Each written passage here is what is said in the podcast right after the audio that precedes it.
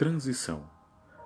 A passagem para outro tempo será de acordo com o soprar do vento.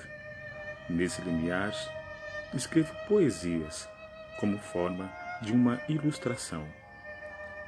Traduzo toda especialidade em um momento de inspiração. Toda graciosidade se faz presente por reconhecer a tão abençoada transição.